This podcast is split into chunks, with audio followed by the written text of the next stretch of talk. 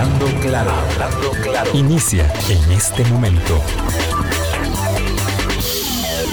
Colombia. Hola, ¿qué tal? Buenos días, ¿qué tal? ¿Cómo están? Sean bienvenidos y bienvenidas. Disculpen que me estoy acomodando a esta audición de martes 17 de agosto aquí en Hablando Claro, en Colombia, la emisora que está en el corazón del pueblo. 8 en punto de la mañana, momento del encuentro en esta ventana de opinión. Es, es dramático, de verdad. No hay una manera de dimensionar con los adjetivos adecuados. Todos ellos, uno tras otro, no terminan de darnos cuenta del horror que observamos ahora que Mm, desde hace bastante tiempo todo pasa eh, con la mm, rapidez del el mundo en vivo, del mundo en vivo, eh, las, las, escenas que hemos observado y, seguiremos observando. Lo peor aún no, ha pasado, eh, según lo que advierten los especialistas en la materia. Y vamos a hablar del tema, por supuesto, de la caída de, Kabul, de Afganistán, el próximo jueves. ese es el momento de la cita para que estemos pendientes, eh, para que ustedes estén pendientes con nosotros si nos hacen la consideración. Eh, de modo que cuando uno está observando esas realidades, se plantea seriamente eh, cuáles son las responsabilidades que en democracia se tienen para poder resolver los problemas que viéndolos en la perspectiva correcta no son tan dramáticos, no son tan graves, pero que son los nuestros y por tanto obviamente tenemos que resolverlos. Y hay de todo, es muy variopinta la realidad y en términos de lo que sucede en nuestra América Latina y la vulnerabilidad eh, del momento de las democracias, hay mucho que conversar y me place mucho saludar a Marvin Carvajal, que es especialista en derechos eh, constitucionales, en derechos humanos, para poder eh, acercarnos a un tema que nos toca mm, muy de cerca, mm, nos toca pero muy, muy de cerca, porque eh, tiene que ver con una opinión consultiva que emitió la Sala Constitucional perdón, la Corte Interamericana de Derechos Humanos, y ahora después hablaremos de la Sala Constitucional también nuestra, sobre la reelección presidencial indefinida en sistemas presidenciales. Don Marvin, muchas gracias por estar aquí. Muy buenos días. Muy buenos días, doña Vilma. Eh, por el contrario, el agradecido soy yo. Eh, de poder estar acá y hablar de un tema tan interesante, tan importante como este. Sí, a veces nos cuesta mucho, ¿verdad?, detenernos en algunos temas porque todo pasa tan rápido, nos pasa por encima. Eh, y hay cosas que, que, que, se nos van quedando en el tintero. Yo siempre digo que, que pues uno quisiera tener más espacio, más posibilidades de observar la realidad, pero bueno, esta que tenemos en esta ventana nos permite acercar un tema muy interesante. Eh, allá por el 2018, pero fue en el 19 la consulta ante la Corte, Evo Morales se eh, sometía a un nuevo proceso de reelección. Primero, obviamente, los presidentes que quieren perpetuarse en el poder, primero cambian la constitución, luego tienen un tribunal afín y un tribunal constitucional que estableció este, que la reelección en 2019 dijo era un derecho humano, la reelección indefinida, ¿verdad? Que era un derecho humano. Bueno, ahora viene la Corte Interamericana de Derechos Humanos a decir que la reelección indefinida de los presidentes en los regímenes presidenciales no es un derecho humano. Y esta resolución o esta opinión consultiva de la Corte, que es vinculante para los estados parte, yo creo que viene en un momento y da cuenta no solo de la importancia que tiene la Corte, ¿verdad? un momento delicado del multilateralismo, sino del momento político en que emite una opinión que a todas luces eh, le queda como guante a mano a muchas de las democracias nuestras que van dejando de serlo a punta de manoseo de las constituciones, don, don Marvin, como para ir empezando. Sí, efectivamente, eh, la opinión consultiva, la, que es la OCE 28 eh, barra 21, de la Corte Interamericana parte de, un principio fundamental.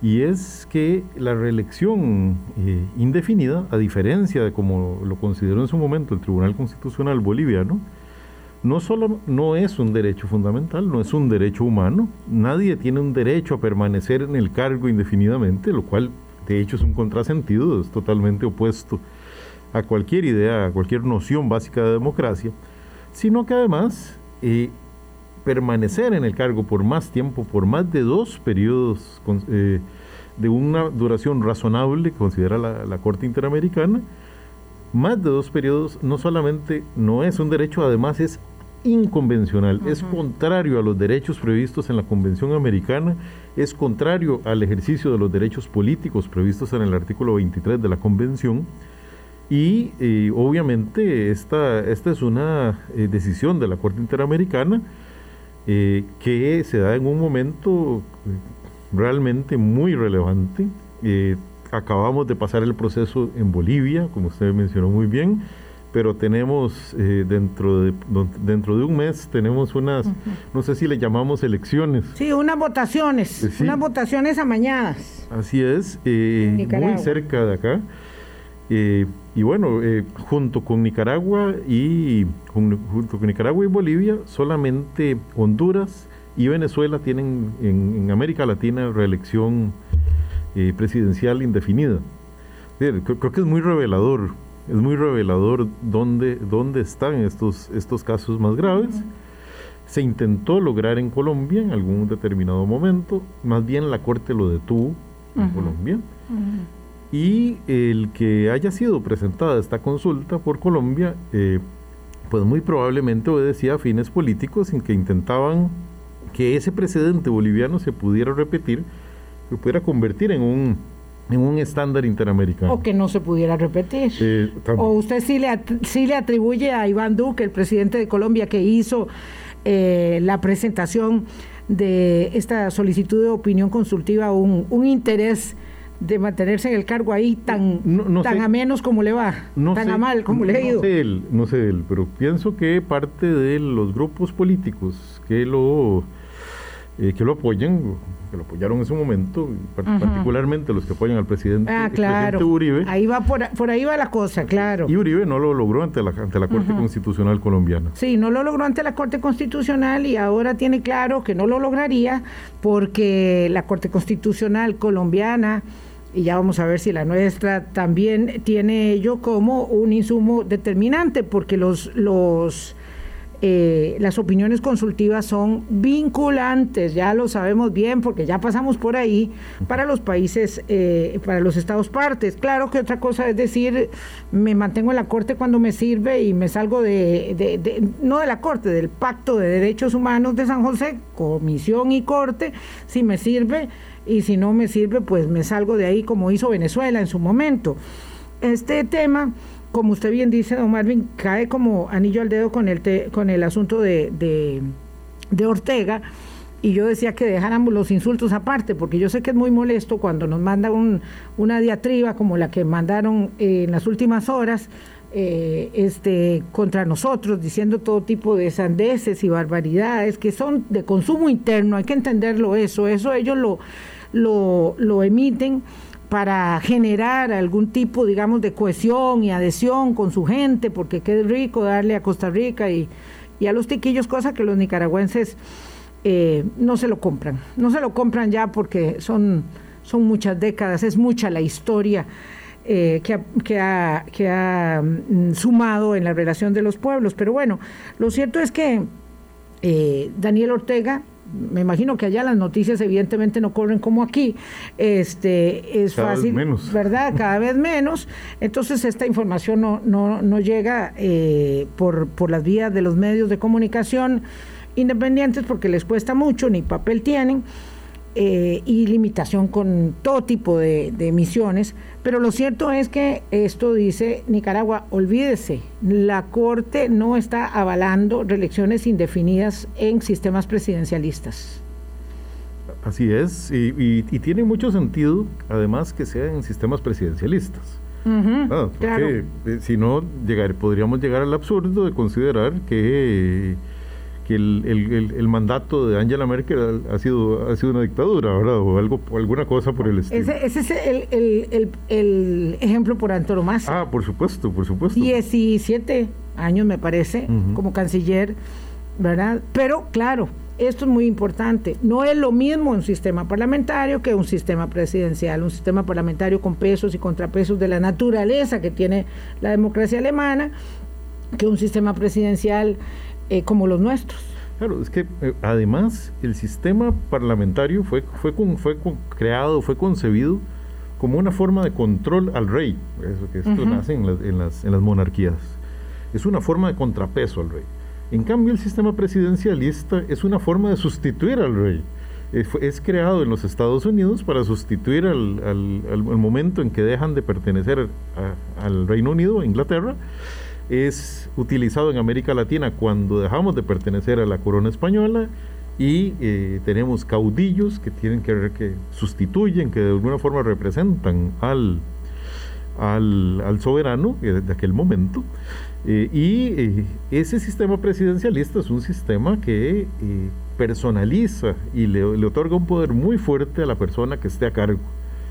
Eso, eso lo notamos claramente en las campañas electorales nuestras, que son personalísimas.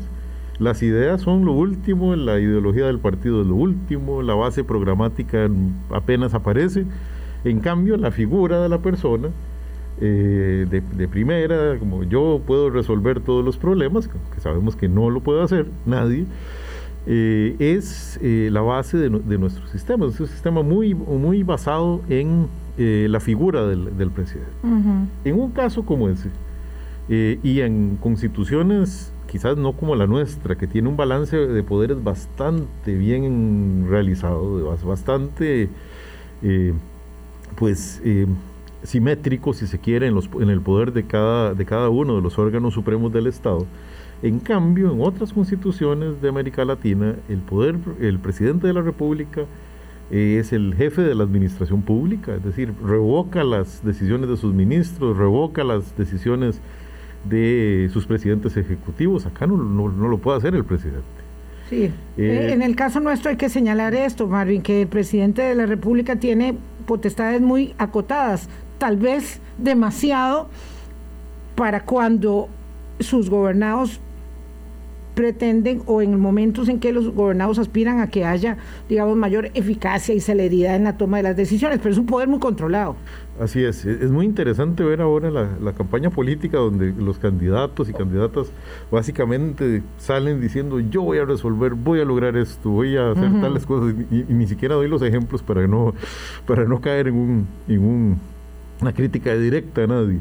Pero lo cierto es que una vez que llega la persona, se enfrenta a un sistema donde eh, hay eh, básicamente un gobierno de parte de los mandos medios de las instituciones que son quienes toman la gran mayoría de las decisiones en nuestro, en nuestro Estado. Pero en todo caso, tenemos un sistema donde, donde, el, donde el Poder Ejecutivo no es eh, jerárquicamente superior al, al, legislativo ni al, ni al judicial donde el presidente de la República no interviene en el nombramiento de magistrados y magistradas de la Corte Suprema de Justicia. No sé, directamente, formalmente, no interviene de ninguna manera.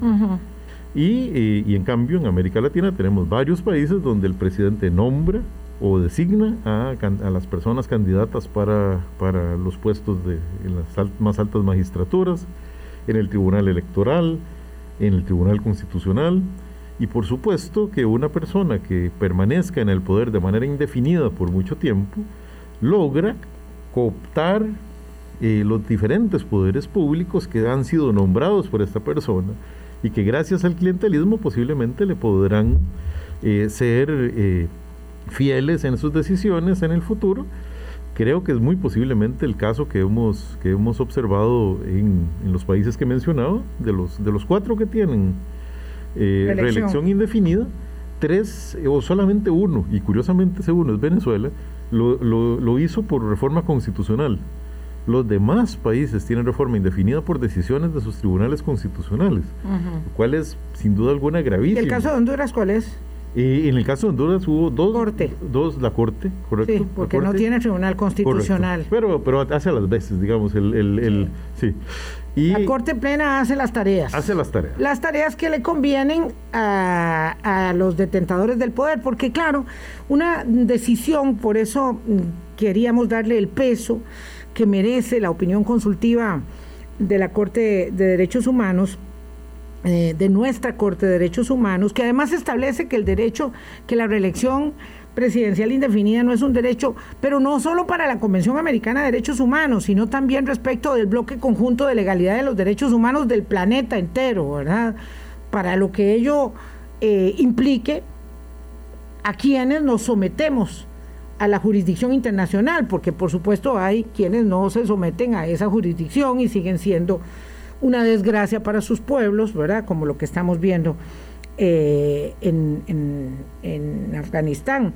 Pero bueno, lo cierto es que en nuestro caso, en América Latina, eh, por ejemplo, Honduras debería, eh, acorde con esta sentencia, reformar su cuerpo legal interno, ¿verdad?, para prohibir la reelección.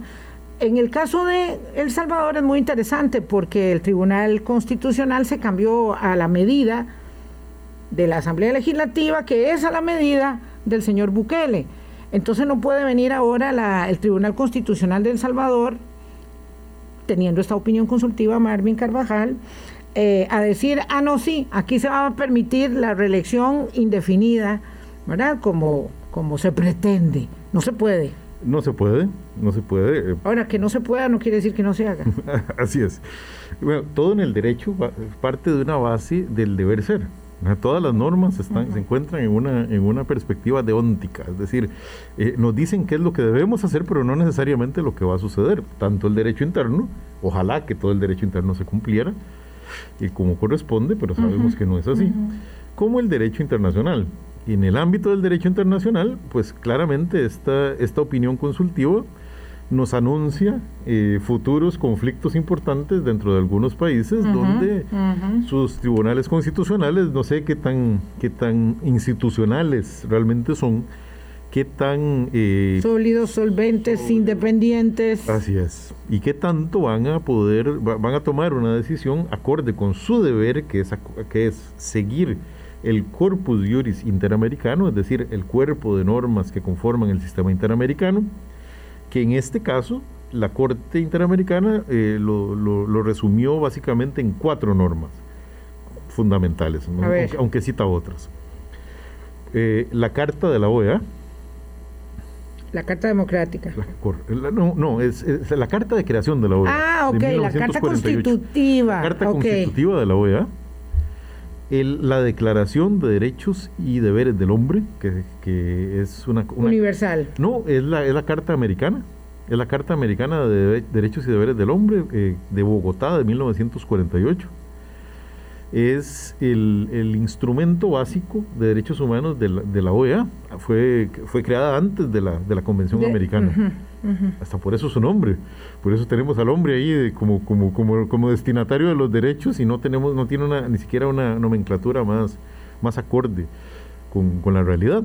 Pero eh, además de estas, la Convención Americana sobre Derechos Humanos, por supuesto, que contempla eh, una serie de reglas que claramente nos conducen hacia la- al resultado que obtuvo la Corte. El artículo primero establece el, res- el deber de respeto de todos los estados hacia los derechos de sus habitantes. El artículo segundo obliga al Estado a no implementar medidas que se opongan al, al, eh, al sistema de derechos humanos.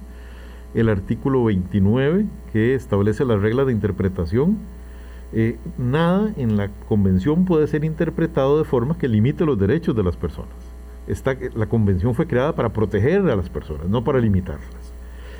Y, y- y, eh, existe po- posiblemente un, un lugar especial en el infierno para aquellos que defienden, que, que- que atacan los derechos humanos invocando los derechos humanos.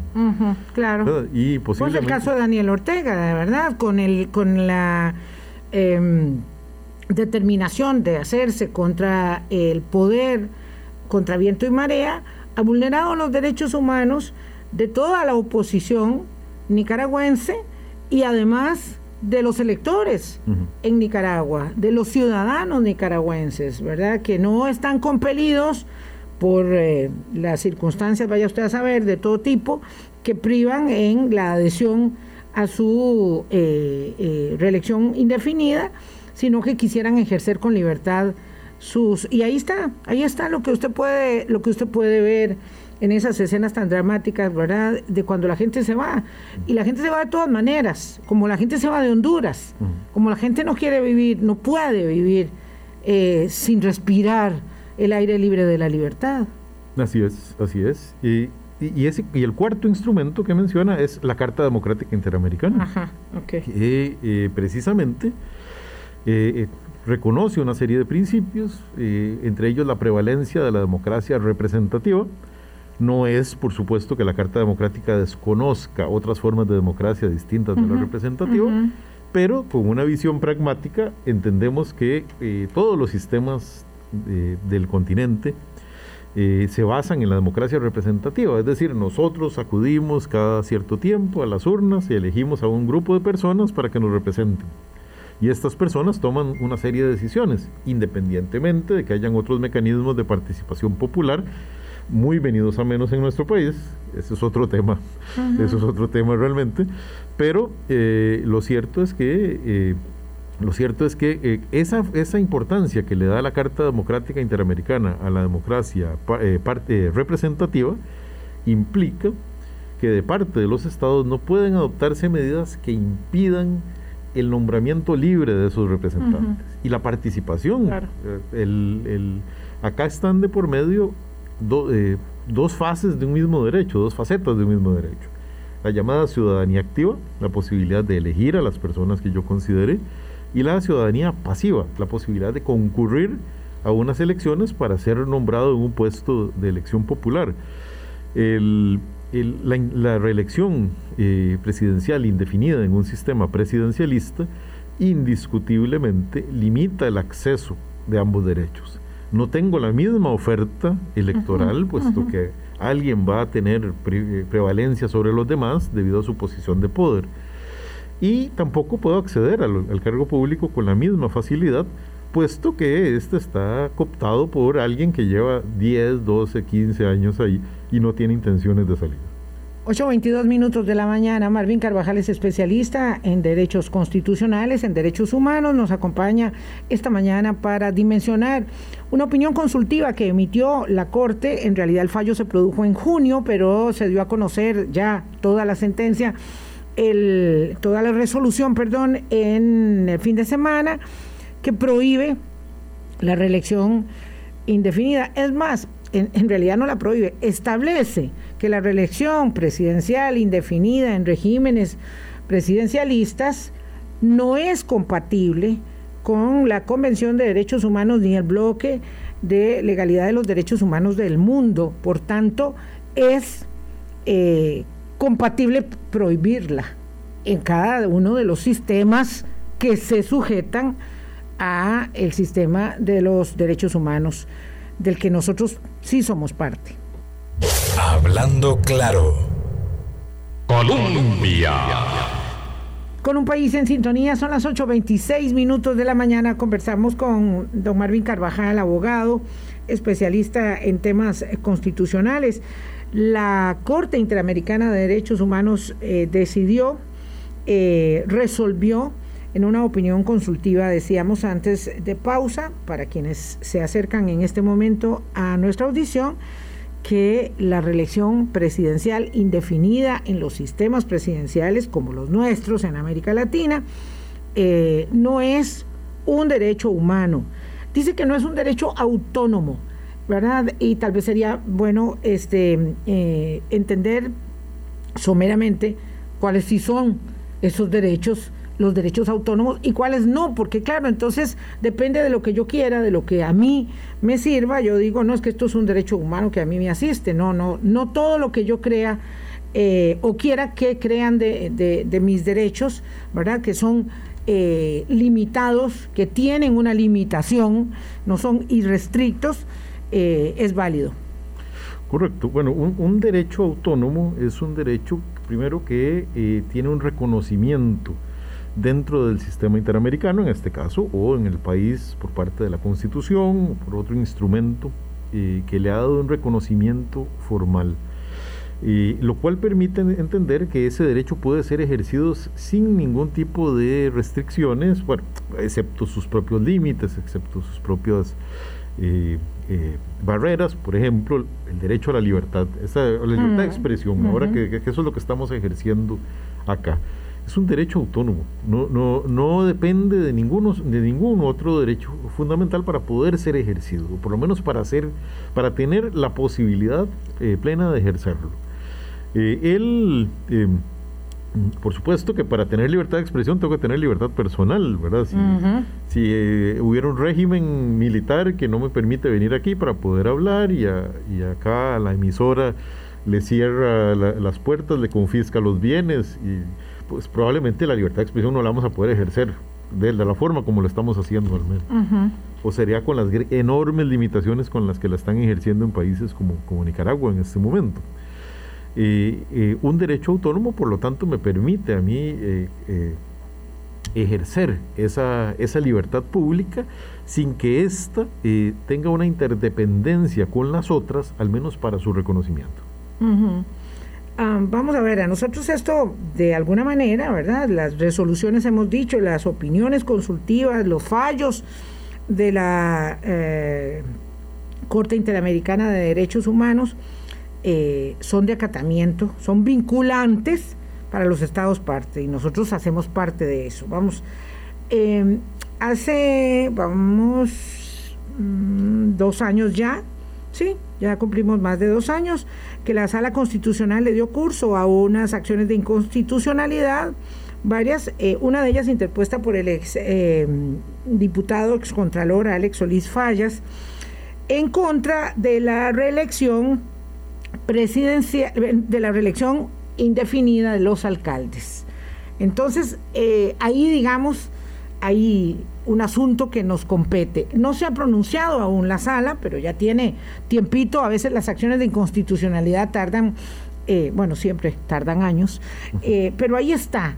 Y es muy interesante porque la argumentación que hace don Alex Solís, eh, doña Kira de la Rosa Alvarado, Montserrat Alcázar Alvarado y Ana Mercedes Ruiz, que interponen estas acciones, las argumentaciones son iguales. Yo diría, usted me lo, me lo, porque yo se la mandé a don, Marvin, entonces por favor usted dígalo, pero son iguales a las que eh, establece en su opinión consultiva la Corte de Derechos Humanos para eh, señalar que los estados tienen eh, la mm, potestad de prohibir las reelecciones presidenciales. Aquí estamos hablando de la reelección de alcaldes, pero en Costa Rica este ha sido nuestro problema, la reelección indefinida de alcaldes. Si por la víspera se saca el día, usted diría que la sala constitucional ya tiene la tarea hecha para estamparle una votación que prohíba la reelección indefinida de los alcaldes. Bueno, e, efectivamente, la, regulación del, mandato de los alcaldes en nuestro país es muy similar a la regulación presidencial. Es un sistema, eh, si, me permite, alcadista o presidencialista, en cuanto a que la persona que llega a la alcaldía lo llega por votación directa, eh, no depende para permanecer en el cargo del consejo municipal, hay una independencia entre el Consejo Municipal y, la persona que ejerce la alcaldía, de modo que se parece mucho, es, analógicamente se parece mucho a un régimen presidencialista. Desde esa perspectiva, eh, me parece que el precedente sentado por la Corte Interamericana, los estándares establecidos en, esa, en esa opinión consultiva, eh, deberían ser aplicados por la sala, por la sala constitucional nuestra al resolver este, esta acción de inconstitucionalidad que pensaría yo que tenía sus posibilidades antes de la, opinión consultiva, las tiene mucho más fuertes todavía después. Eh, claramente hubo un, un, timing perfecto para, para, quienes presentaron esta, esta acción de inconstitucionalidad. Eh, timing perfecto porque la sala tarda mucho, porque dos años no es exactamente poco, pero gracias a eso tienen una acción en un que probablemente ya está en un estudio de fondo en la sala constitucional y que eh, ahora cuenta con un precedente eh, sumamente fuerte, sumamente contundente que la sala constitucional debería aplicar. Mm, Javi, subámosle un poquito el volumen a don Marvin Carvajal, que me dice una amiga oyente que lo oye más bajito. Sí, bueno, muchas gracias, don Javier. Em, vamos a ver, eh, vuelvo sobre el punto. la violación del principio de eh, alternancia es determinante, porque la alternancia es lo que señala eh, la vigencia plena de la democracia, ¿verdad? Eh, por ejemplo, en Costa Rica, obviamente eso se cumple porque la reelección se permite en una y no es consecutiva, además, estoy hablando de la persona, ¿verdad? Del partido. la persona, los electores pueden decidir que sea el mismo partido o que no lo sea aunque, ¿verdad? Si van 70 años del mismo partido, como ocurrió en México, pues bueno, eh, pues eso suena mal, suena muy mal. Este, pero bueno, pero se trata de que la persona al mando de la conducción del primer cargo de servicio público del país no se perpetúe en el poder, con lo cual va llegando cada vez más herramientas y más armas para poder hacer de la mesa, de, la votación una mesa gallega. Entonces, en el caso de los alcaldes, decimos, la acción de inconstitucionalidad o las acciones establecidas van a conducir, uno podría esperar que para la próxima elección de alcaldes a una nueva definición eh, de los derechos políticos de los, eh, de, de los ciudadanos que en cada circunscripción, en cada cantón, vamos a elegir a esas autoridades, porque la idea es que ya para entonces eso esté establecido. Eh, sí, eso definitivamente debería conducir a que, a que la sala tomara una decisión acorde con los, con los estándares interamericanos eh, y defendiera la alternancia en el poder. Eh, hace unos días volví a ver una película que me parece absolutamente genial, que se llama La Ley de Herodes. Eh, eh, es una película mexicana. Ah, sí, es buenísima. Claro, se, las recomiendo mucho, eh, se las recomendamos, ¿verdad? Este, es muy fácil este, encontrarla en Netflix. Ahora está en Netflix. Ahora, La Ley de Herodes. Perdón. Ah, y, hay, una, hay un momento en el que, en el, que el personaje principal, el, protagonista, pronuncia una frase que es, muy contundente. Dice, nosotros tenemos siempre elecciones libres, pero la gente siempre quiere votar por nosotros. Eh, él se está refiriendo al, Partido de la Revolución Institucional en México, el PRI. Eh, obviamente la, película... ¿Qué hacemos? ¿Qué hacemos? Solo quieren votar por nosotros. solo nos quieren a nosotros. Sí, no quieren a los demás. Eh, y si lo notamos, todos los, los eh, caudillos de los que estamos hablando, todos sienten que el pueblo los está reclamando. Ah, sí, claro. A, don Evo el pueblo lo exige, a don Daniel el pueblo lo demanda también. Sí. Y, eh, Dicen que a Maduro, imagínese usted. Dice el señor Bukele que es él o él. Es él o él, nadie más. El, pueblo merece tenerme a mí. Entonces... Estuvo tanto esperando por mí que ahora no se puede deshacer. Ahora no se puede deshacer de mí.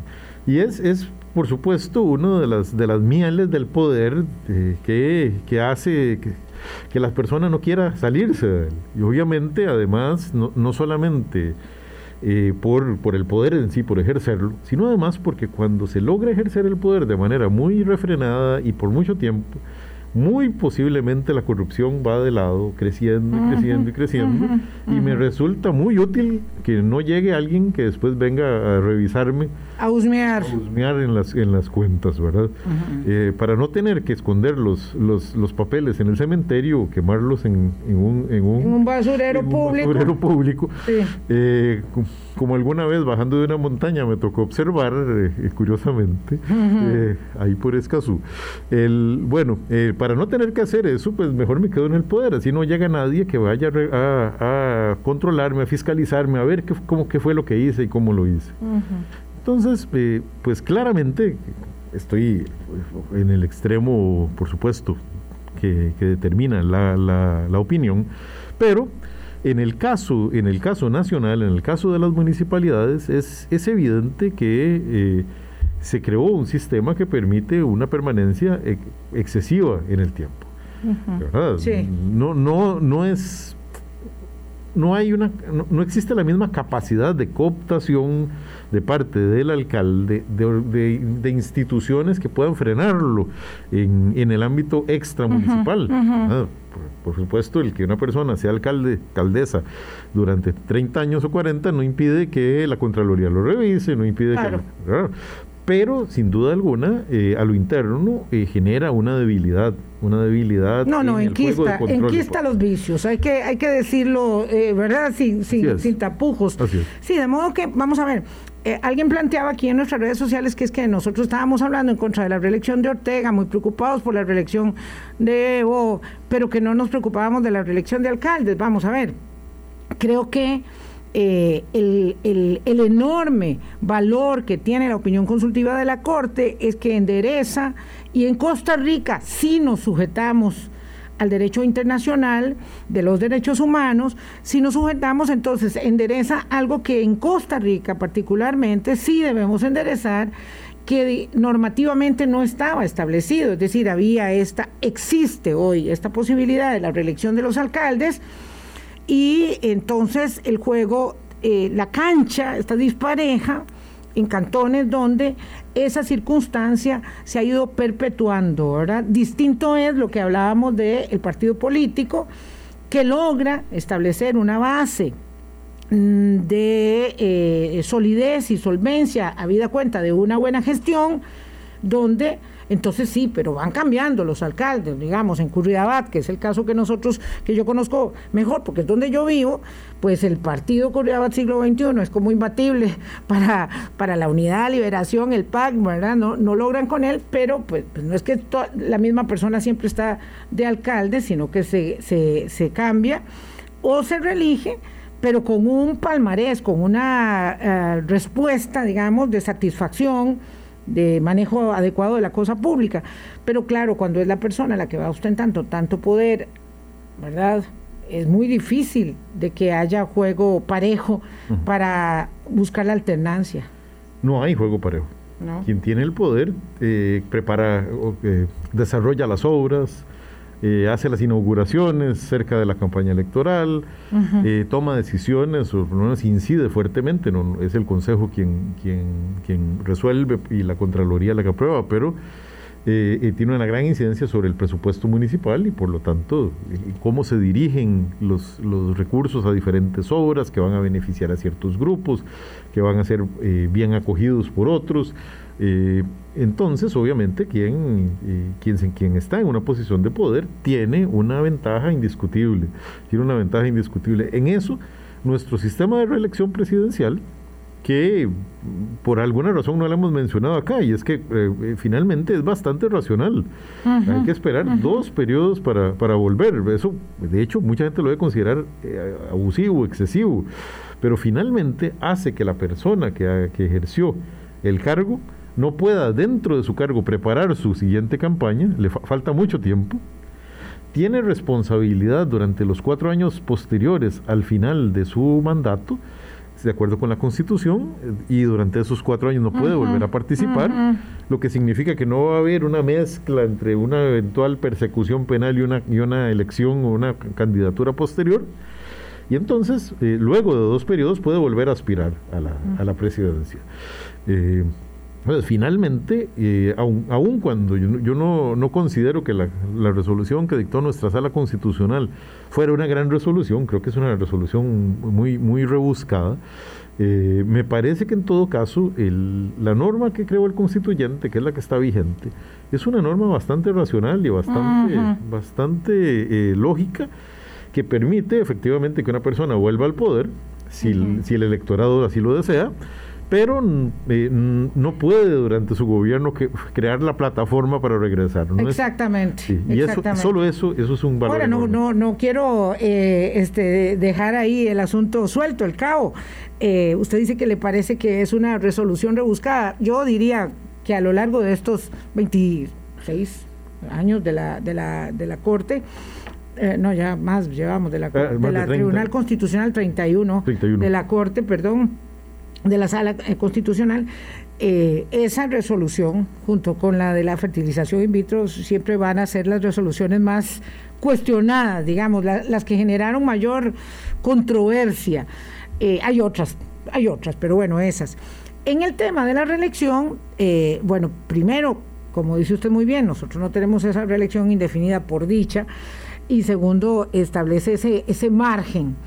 Ah, pero ¿por qué usted dice que rebuscada? Si no consideró que era eh, un derecho que eh, someterse a la reelección. Vamos a ver, bueno, eh, primero voy a darle un punto a la sala. La sala dijo, incluso desde hace ya varios años, que la reelección como tal no era un derecho. En esa, en esa resolución. Así que eso, eso hay que considerar. Se adelantó a, la, opinión consultiva. Sin embargo, lo que sí consideró la, la sala constitucional es que establecer límites a la reelección presidencial implicaba establecer límites al derecho de elegir y al derecho de ser electo. Y que por esa razón esos cambios no podían realizarse por un procedimiento de reforma parcial de la Constitución, artículo 195, sino por un procedimiento de reforma general de la Constitución, artículo 196, es decir, convocando una Asamblea Nacional Constituyente para que cambie la Constitución. En esa, eh, esa resolución me parece que es un poco rebuscada porque eh, realmente lo que se hizo en su momento fue limitar un derecho fundamental. Y los derechos fundamentales no se pueden. Eh, más bien pueden ser limitados. Eh, la ley puede limitar un derecho fundamental. Finalmente la ley me, me impide que yo maneje como yo quiera en la calle en la calle tengo que parar en el semáforo en rojo. Sí, lo que pasa es que no es un derecho fundamental manejar arbitrariamente. No, pero sí, digamos, eh, vamos a ver, sí es un derecho fundamental desplazarse, la, libertad de locomoción. Sí, claro, claro. Pero, yo no puedo entrar aquí a la oficina del, o la gerencia de, la, de, la, emisora a tomarme un café si no, me, si no me dan permiso. Si no soy invitado. Si no soy invitado, ¿verdad? El, los derechos tienen, eh, tienen sus límites. Y en este caso la sala consideró, me parece que, que, no fue la, la, decisión más feliz, que en este caso era, era eh, establecerlo por ese procedimiento no era eh, lo adecuado. Sí, la, sala hace un gran esfuerzo para, para, para fundamentar, ¿verdad? acude a la historia, y al derecho comparado, pero en mi opinión me parece que es, que es una sentencia floja. Bueno, y además fue una sentencia dividida, ¿verdad? Muy controversial. Bueno, vamos a ver en todo caso, los que mandan son los electores. Y vamos a ver qué dicen en febrero. Así es. En febrero se pronunciarán por segunda vez. La primera vez que nos pronunciamos los electores fue para la reelección de don Oscar Arias y dijimos sí, Sí, sí, sí, sí lo merece. Ahora vamos a ver. Así es. Será en febrero que tendremos, que podremos salir de, la, de la duda. Eh, claro, con la dispersión electoral que hay y la cantidad, ¿verdad? de eh, candidatos presidenciales, pues cualquier cosa puede suceder. Permítame, don Marvin, tengo que ir a una pausa, son las 8.45 minutos de la mañana. Hablando claro. Colombia.